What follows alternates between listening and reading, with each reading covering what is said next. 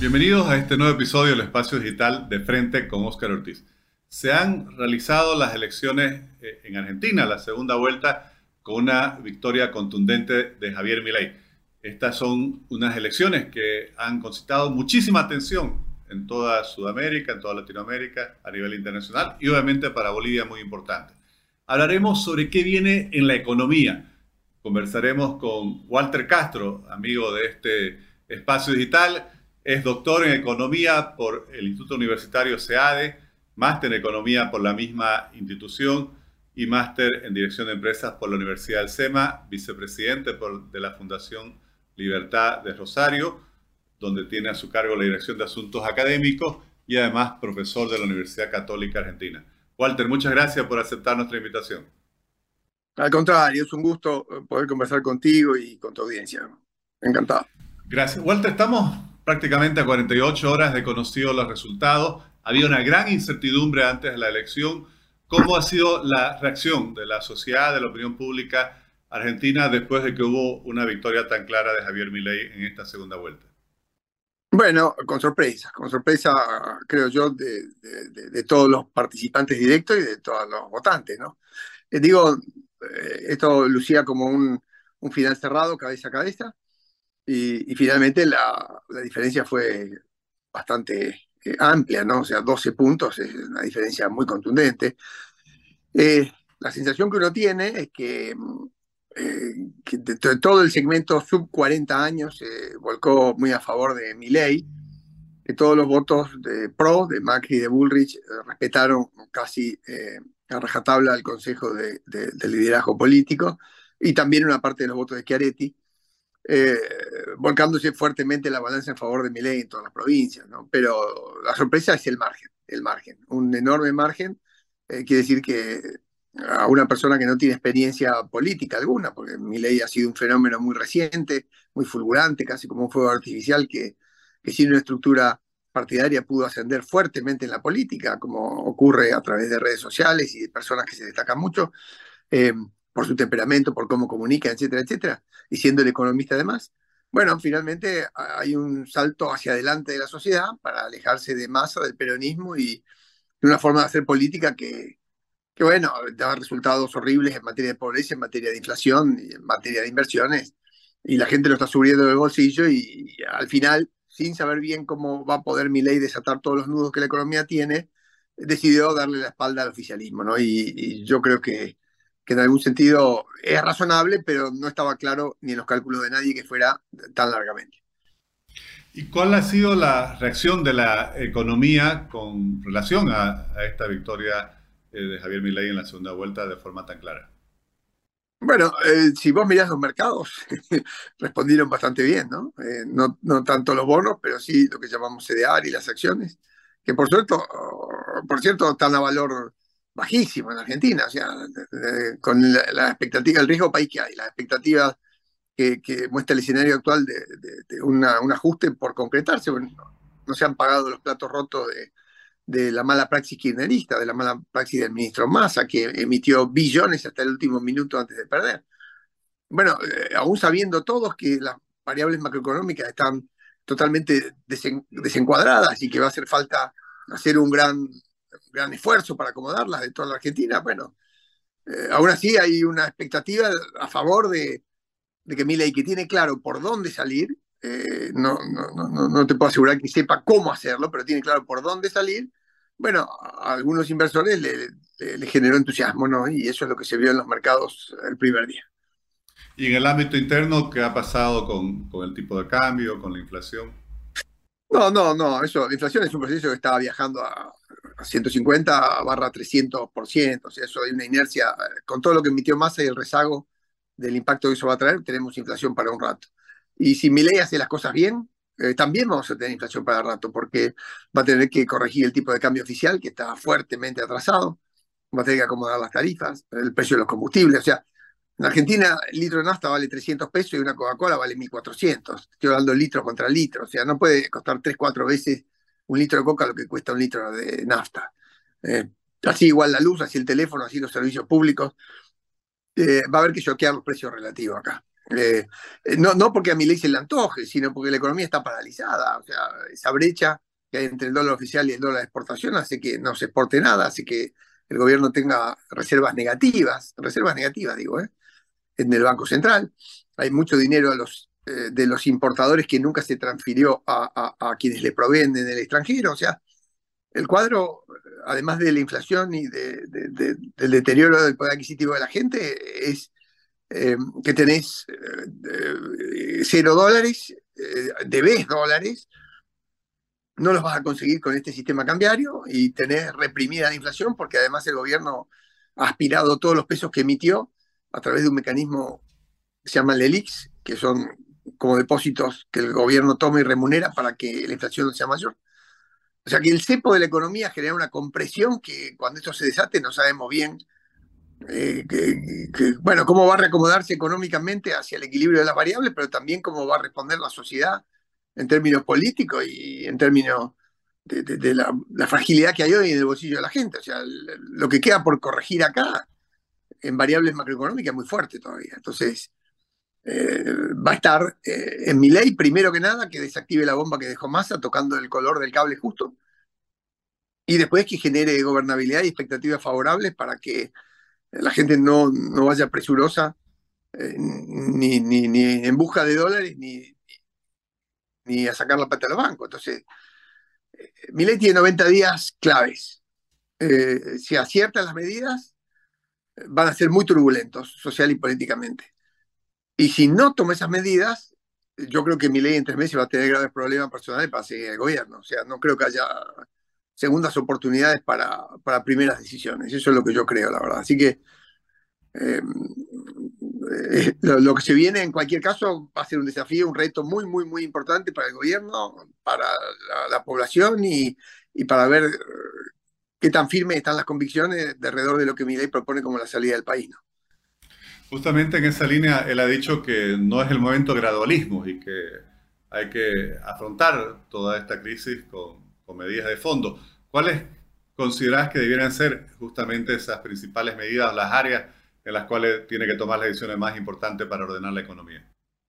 Bueno, esto no lo digo yo, ya lo dijo él. O sea, el problema de lo que nosotros llamamos LELIX que son pasivos del Banco Central con los bancos comerciales y a su vez de los bancos comerciales con los depositantes. Eso es una bola como de 27 mil millones de dólares al tipo de cambio blue de hoy.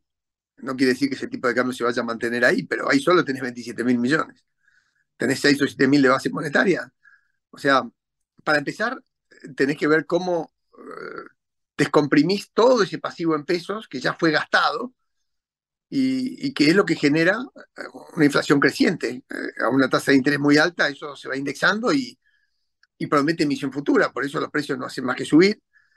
Y como el gobierno, para frenar esa inflación, además de sacar los pesos a alta tasa, ha metido un cepo sobre el, precio del dólar, se quedó sin dólares, y entonces la economía ya no funciona, pues no podés importar nada. Eh, la, economía está paralizada hoy, ¿no? Nadie quiere vender, el salario real está cayendo, eh, si alguien quiere comprar eh, mil dólares, tiene que llevar una valija de pesos como si estuviera en Venezuela y, y si busca un repuesto para un auto importado, tampoco lo hay. Entonces, eh, creo que la gente pega un salto hacia lo desconocido, porque Milei no tiene experiencia de gobierno, tampoco tiene un gran equipo a la vista, aunque ya está empezando a dar nombres, pero da un salto hacia adelante porque se da cuenta que Massa eh, no tenía ni mucho más por hacer, ni mucho más por ofrecer, porque lo habría hecho en este año que estuvo y fue un, repertorio de, malas políticas, eh, todas en castigo del bolsillo del trabajador. Eh, ¿Cómo lo va a hacer? Es la pregunta que todos nos hacemos, porque es una cirugía muy delicada, muy delicada. O sea, imagínate que la mala praxis de masa es como que te hubieran intervenido en la rodilla, el ligamento cruzado, te hubieran hecho un arreglo pésimo en la rodilla y te hubieran enyesado.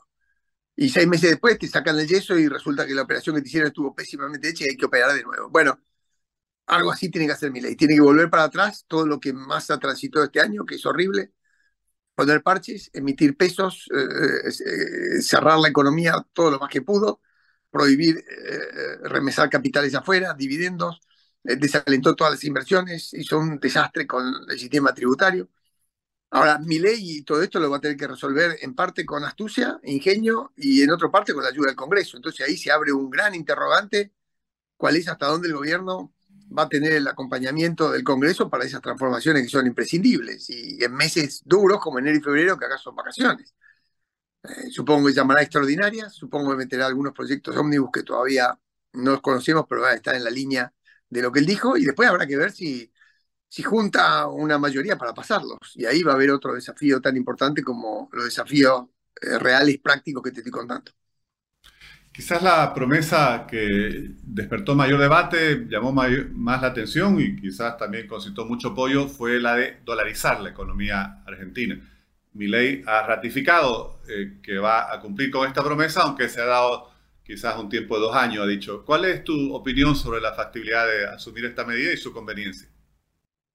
Eh, mira, hay que, hay que distinguir eh, la promesa política de una dolarización de derecho, eh, que implica sin cambiar el Código Civil y, darle al peso la misma circulación y validez que tiene el dólar, eh, eh, unificar las dos como monedas, ¿no? O sea, esto ya pasó en el año 91 en Argentina.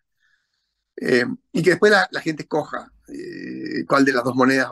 Entonces, eso sería de derecho, pero de hecho esto pasa, o sea, nadie compra un auto en pesos, no, no hay gente que compre una propiedad en pesos, la gente que atesora no atesora en pesos, eh, no hay crédito ni en pesos ni en dólares, pero eh, la gente acá en Argentina está muy acostumbrada a, los dólares. Acá en Argentina hay billetes de 5, de 10, de 1, hay en las cajas de seguridad hay dólares hasta que son de color marrón o verde clarito, con la cara chiquita, con la cara grande. O sea, no es nuevo esto. Argentina tiene 70 años de inflación.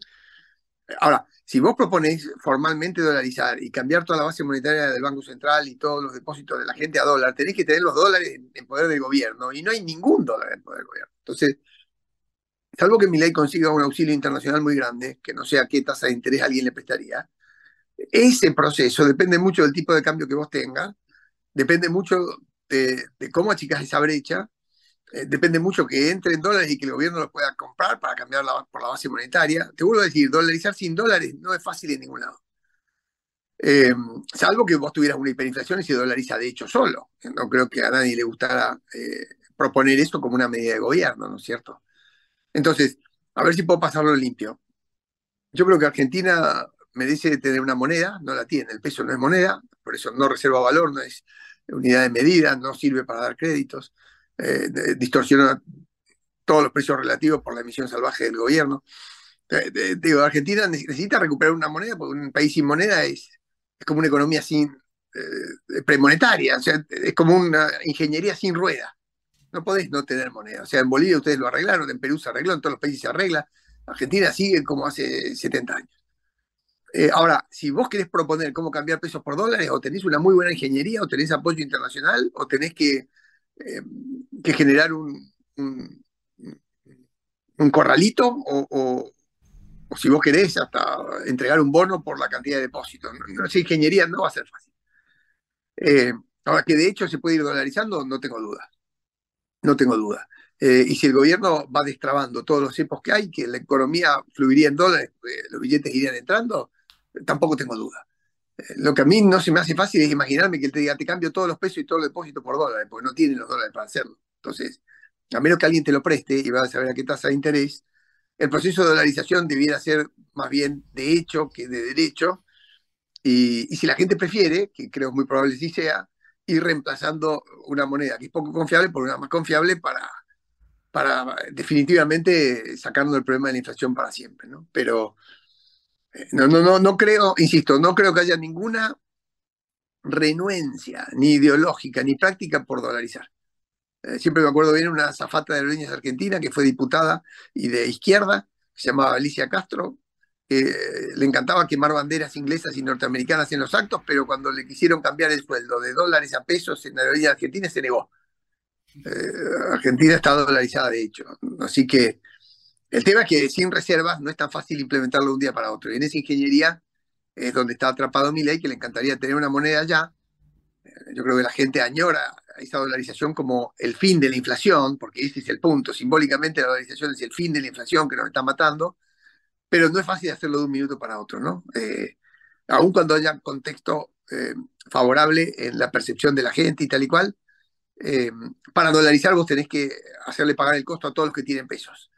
Y todos esos pesos en depósitos o a la vista no tienen respaldo en dólares. Entonces ahí hay un problema eh, que lo debe tener a mi ley pensando varias horas al día a ver cómo salir de ahí. Eh, pues si no acomodas eso y el tipo de cambio, es difícil volver a, lograr que la economía arranque. No sé si fui muy técnico, disculpas. No, no, está, está muy claro.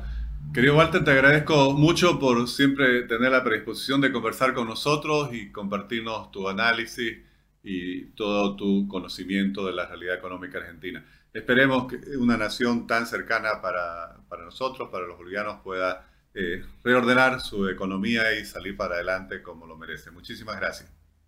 Al contrario, gracias a vos por este rato y bueno, a las órdenes para cualquier cosa. ¿eh? Que pasen muy bien por allá y saludo a toda tu audiencia. Muchas gracias.